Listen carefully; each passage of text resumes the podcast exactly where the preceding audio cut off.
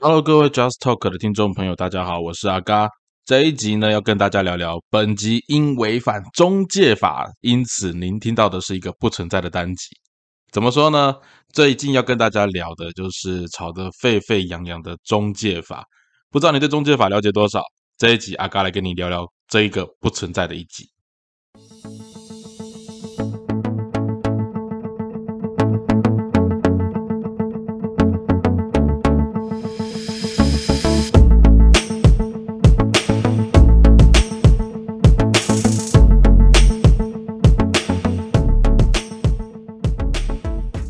不知道大家最近有没有跟上那个时事？哈，就是呃，在最近呢，国家通讯委员会，哈，就是传说中的 NCC，哈，也有人昵称它叫张 CC。我真的觉得这个单位真的是无药可救了，哈。我是说真的，那这是批评政府的行为，所以这一集的内容绝对违反数位中介服务法草案啊。那这个东西不晓得大家有没有听过？哈，就是最近炒得沸沸扬扬的中介法。那中介法呢？不晓得大家对它的内容了解多少？简单的跟大家介绍一下，就是我们在数位媒体，或者是说我们在很多社群平台，我们会有发表自己的言论。那你在这些发表的平台，他们都称之为一个中介服务哦。简单来讲，就是他们提供给你一个平台，让你去发表你的言论，发表你的创作。那这里面呢，就是呃，我们的政府要求这些平台。要对内容做实质上面的审查。那如果说这里面的内容呢有违反哦，有违反政府或者是有误导民众资讯之余，那这一些单位或这一些平台呢，就必须要针对这里面的内容做出处置。可是这件事情为什么会引起大家炸锅？因为很现实的一件事情，这件事情就是我们的政府就是要管制网络言论。我不知道大家对于民进党政府上台之后要管管制那个网络言论这件事情了解多少？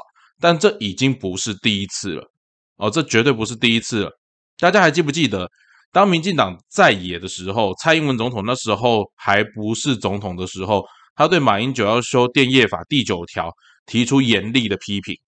那现在角色立场换了之后，其实从在民进党执政之后，就一直试图要管制网络言论。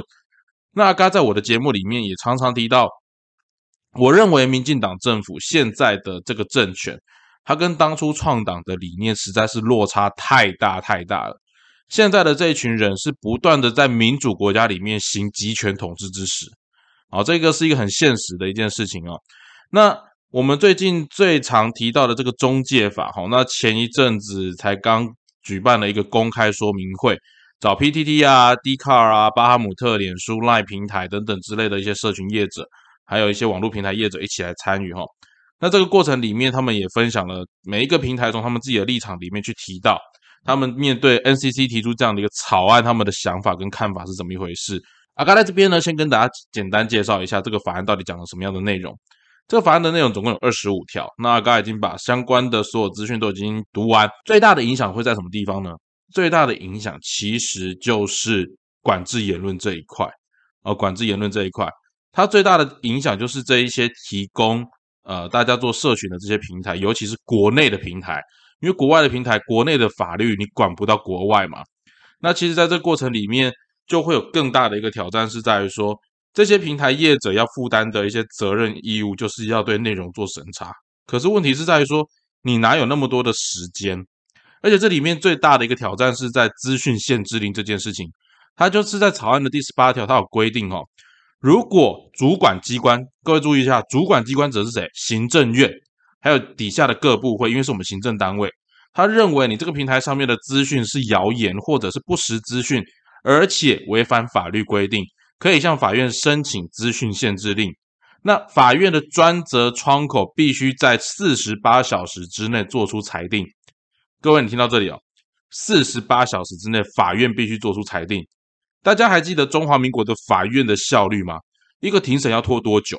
那你现在要求法院在四十八小时之内都要把他们送进去的这些议案，或者是送进去这些认为可能是谣言或不实资讯的部分，要求法院在四十八小时之内做出裁定，这也是难怪这些法官会炸锅啊！这些案件一来。我得放下我手边的工作，立刻去处理这件事情。你当大家在法院里面吃饱太闲，是不是？台湾的法律的诉讼案件已经多到快压死我们这些司法人员了。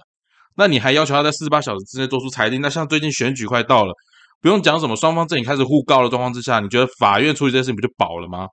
那在法院下裁定之前，还有个更挑战的地方就来了。在法院下裁定之前，如果机关认为不实而且是违法的资讯，可以要求业者对特定的讯息加注警告标志。各位，在法院还没下裁定之前。机关自己就可以要求业者对特定讯息加注警告标志，什么意思？行政权取代司法权，谁可以来判定？行政单位可以来判定有没有违法。这件事情是民进党政府从上台之后一直都在做的一件事情。哦，你从党产会，然后到相关的部会、NCC，还有很多的行政单位，几乎都已经滥权到破坏司法权这件事情。这样子的一个逻辑。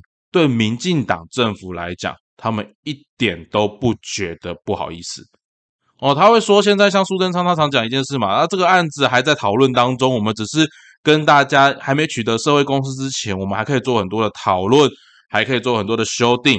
但各位听众朋友，他从来没有说他要撤回啊，他从来都没有说他要撤回。民进党政府在这一块，我真的觉得他怎么对得起那些创党的元老啊？哦，民进党誓死捍卫的言论自由，结果当他们当权的时候，竟然是不断的在攻击跟限制跟他不同意见的言论自由。因为今天你就是一个行政单位嘛，你行政单位你可以滥权跨越到对所有的行政或者是司法的体系当中，你不需要经过法院的审判，你行政单行政单位可以做出裁决，甚至像现在成立的资讯部，哦，资讯部和科技部。他们还可以针对这里面的内容，单独再花二十五亿去成立相关的专责单位。各位，人民的纳税钱是这样浪费的吗？人民的纳税钱是这样浪费的吗？这里面他有要求哈，法院还没裁定之前呢，主管单位可以根据根据他们认为的不实谣言或不实的内容，要求要执行或者加注警告，可以执行三十天。可是各位，你觉得三十天没有怎么样吗？不好意思，这三十天放上去就像 YouTube 的黄标一样。这些东西一上去，它会影响到这些创作者的收益，甚至是对于人民、对于收听者，大家看到警告标志，你通常对这样的讯息的信任程度你就会下降。可是问题是，这些评断标准是谁来评断？政府单位？你觉得现在的政府的公信力有办法说服台湾三分之二以上的人民吗？我相信这个地方大家存在非常多的质疑啊。那先不管你的立场是什么。当你今天你对言论自由，你号称民主自由的中华民国或民主自由的台湾，你在做言论上面的管制这件事情，你他妈的你提出来本身就是个问题啊！哦，你提出来本身就是个问题嘛！而且这里面行政机关他还可以透过行政处分来去调取人民的资料，这件事情是什么？我行政单位可以直接去拿人民的个资跟隐私，诶这个法律通过了之后，台湾所有行政院部会的权力可以扩大的多大？你们了解吗？我觉得，身为台湾的人民，或在中华民国这块土地上面的人民，假设你是以民主自由为秩序，那你应该对这样的政府做出这样子的一个法案的提案。当他今天把它列为提案的时候，你说它是草案，民进党政府最喜欢玩这招，这是国民党学不来的。民进党政府就会做一件事情：我拿一个东西出来问风向、试风向、试水温。一旦人民、民众、群众炸锅了之后，他就会说：“我还在讨论中。”可是各位，你要留意到一件事：民进党从来都没有说他不做，我们的政府从来都没有说他不做，他只是说我们可以再讨论，可以再修正，但是他要的方向温水煮青蛙。一件原本不被允许的事情，我跟各位听众朋友们举个例来讲。假设这件事情只要一分，都足以让你致命。现在的政府他会告诉你：“来，我给你一百分啊，一百分大家会炸锅，对不对？没关系，那我们退回到六十分、五十分、四十分、三十分，好不好？”可能民众在这过程当中就会接受，但实际上民众各位听众朋友，一分都会致命啊！这种情形就是一分都会致命啊！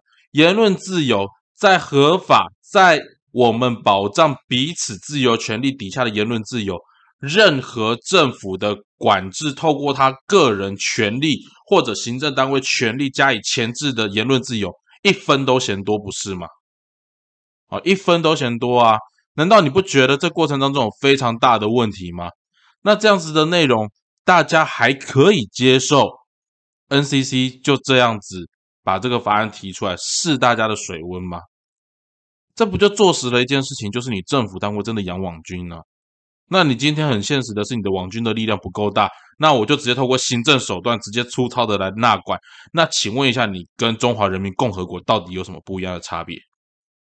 这件事情里面哦，各位看一下，在这个法案里面的第二条，它还有提到一件事情：资讯储存服务依照使用者要求储存该使用者提供的资讯，这里面包含 CDN 内容网络传输，就是我们在传的讯息内容。只要我跟你的 Messenger，或者是我给你传的 Line 的内容，他都可以管。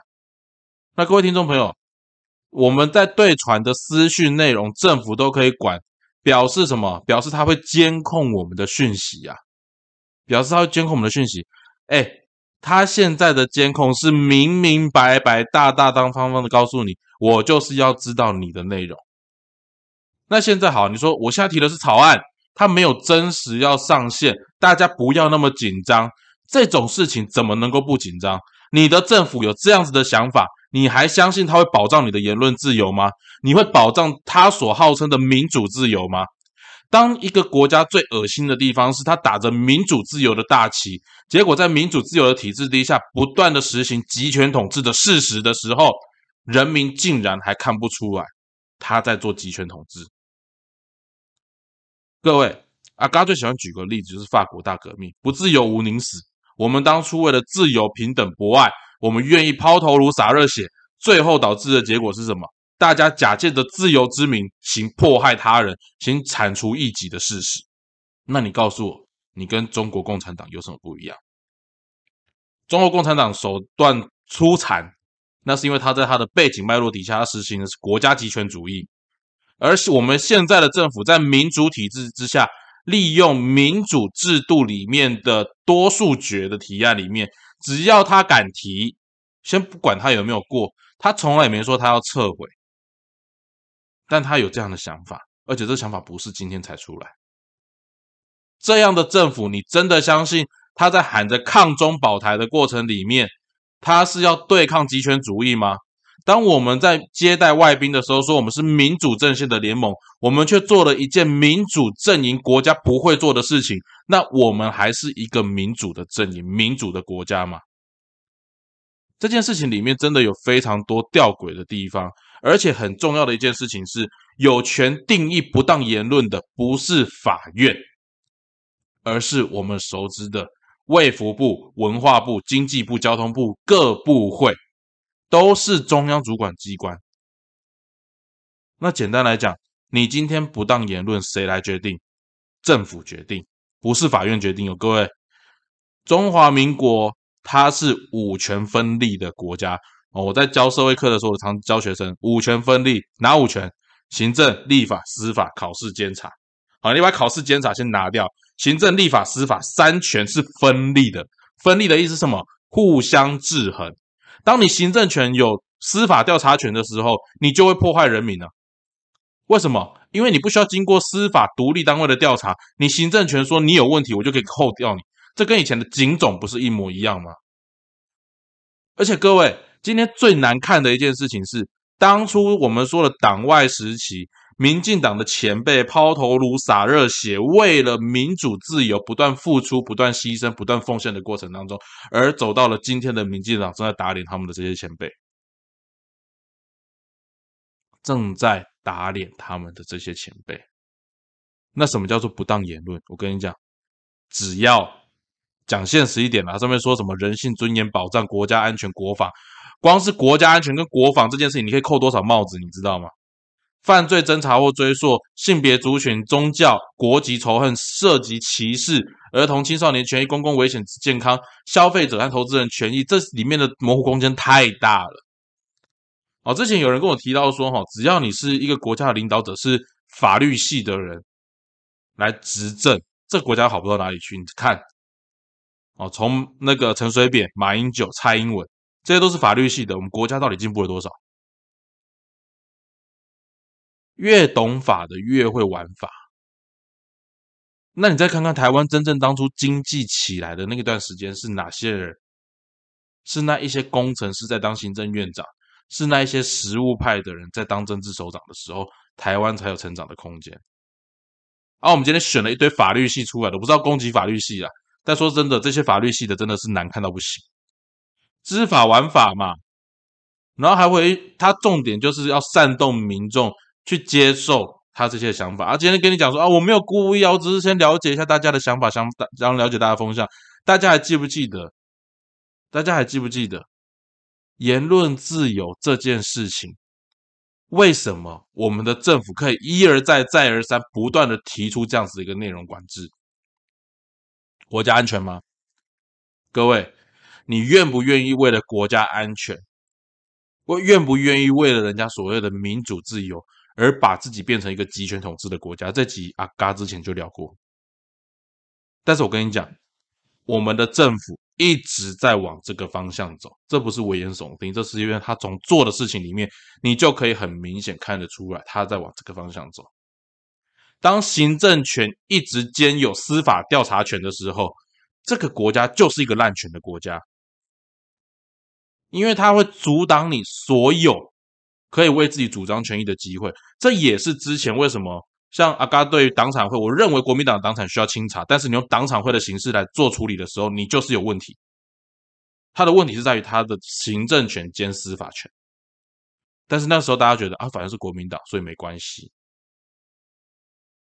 有一就有二，只要你开了先例，他可以先处理他的政敌，接下来就处理他的人民。各位听众朋友。当我们的政府正在违法滥权，你接受他这样轻轻带过吗？如果你不能接受蒋介石时期的集权统治，如果现在你可以很冠冕堂皇、很大力的抨击蒋介石当时的滥权、蒋介石当时的集权，那你更不可能接受现在国家有意无意提出他滥权、独裁的想法。这里面是有很多的问题的，哦，这里面是有很多的问题的。我们的政府现在其实它更像是一个什么？更像是一个帮派。我们政府更像是一个帮派，他要什么他就做什么。当民意风向反弹的时候，你要看好他的手段，他可以跟你低声下气，但他从来都没有收回他想做下去的目标。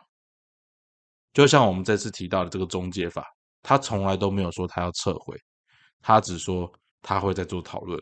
风头过了之后，哪一天你不知道，默默的他就过了，或者是换个方式就过了。各位听众朋友，滥权的事情一分都嫌多。如果这个国家告诉你，我从一百分降到八十分的滥权。大家可以接受吗？降到六十分的滥权，你可以接受吗？降到五十分、四十分，如果你觉得啊，国家做心意，哎，把这个花都给掉进了，没败，那你脑袋真的有问题，你脑袋真的有问题啊！这里面其实很现实的一件事情是，国家其实是人民宠出来的，国家是人民宠出来的，人民对于民主自由，你认为它是口号，还是你真的知道？它核心的价值、核心的真谛，我跟你立场可以不一样，但我誓死捍卫你的言论自由。郑南荣死前的时候引述别人的话来说的。李瑶跟郑南荣的故事，我相信大家也很熟悉。而今天阿刚跟大家聊这集中介法，是希望大家可以用更大的一个力度来检视我们政府对所有网络言论，或者是我们生活当中的言论自由，或者是其他各方面任何。有违法滥权的事情，提高我们民主的素养。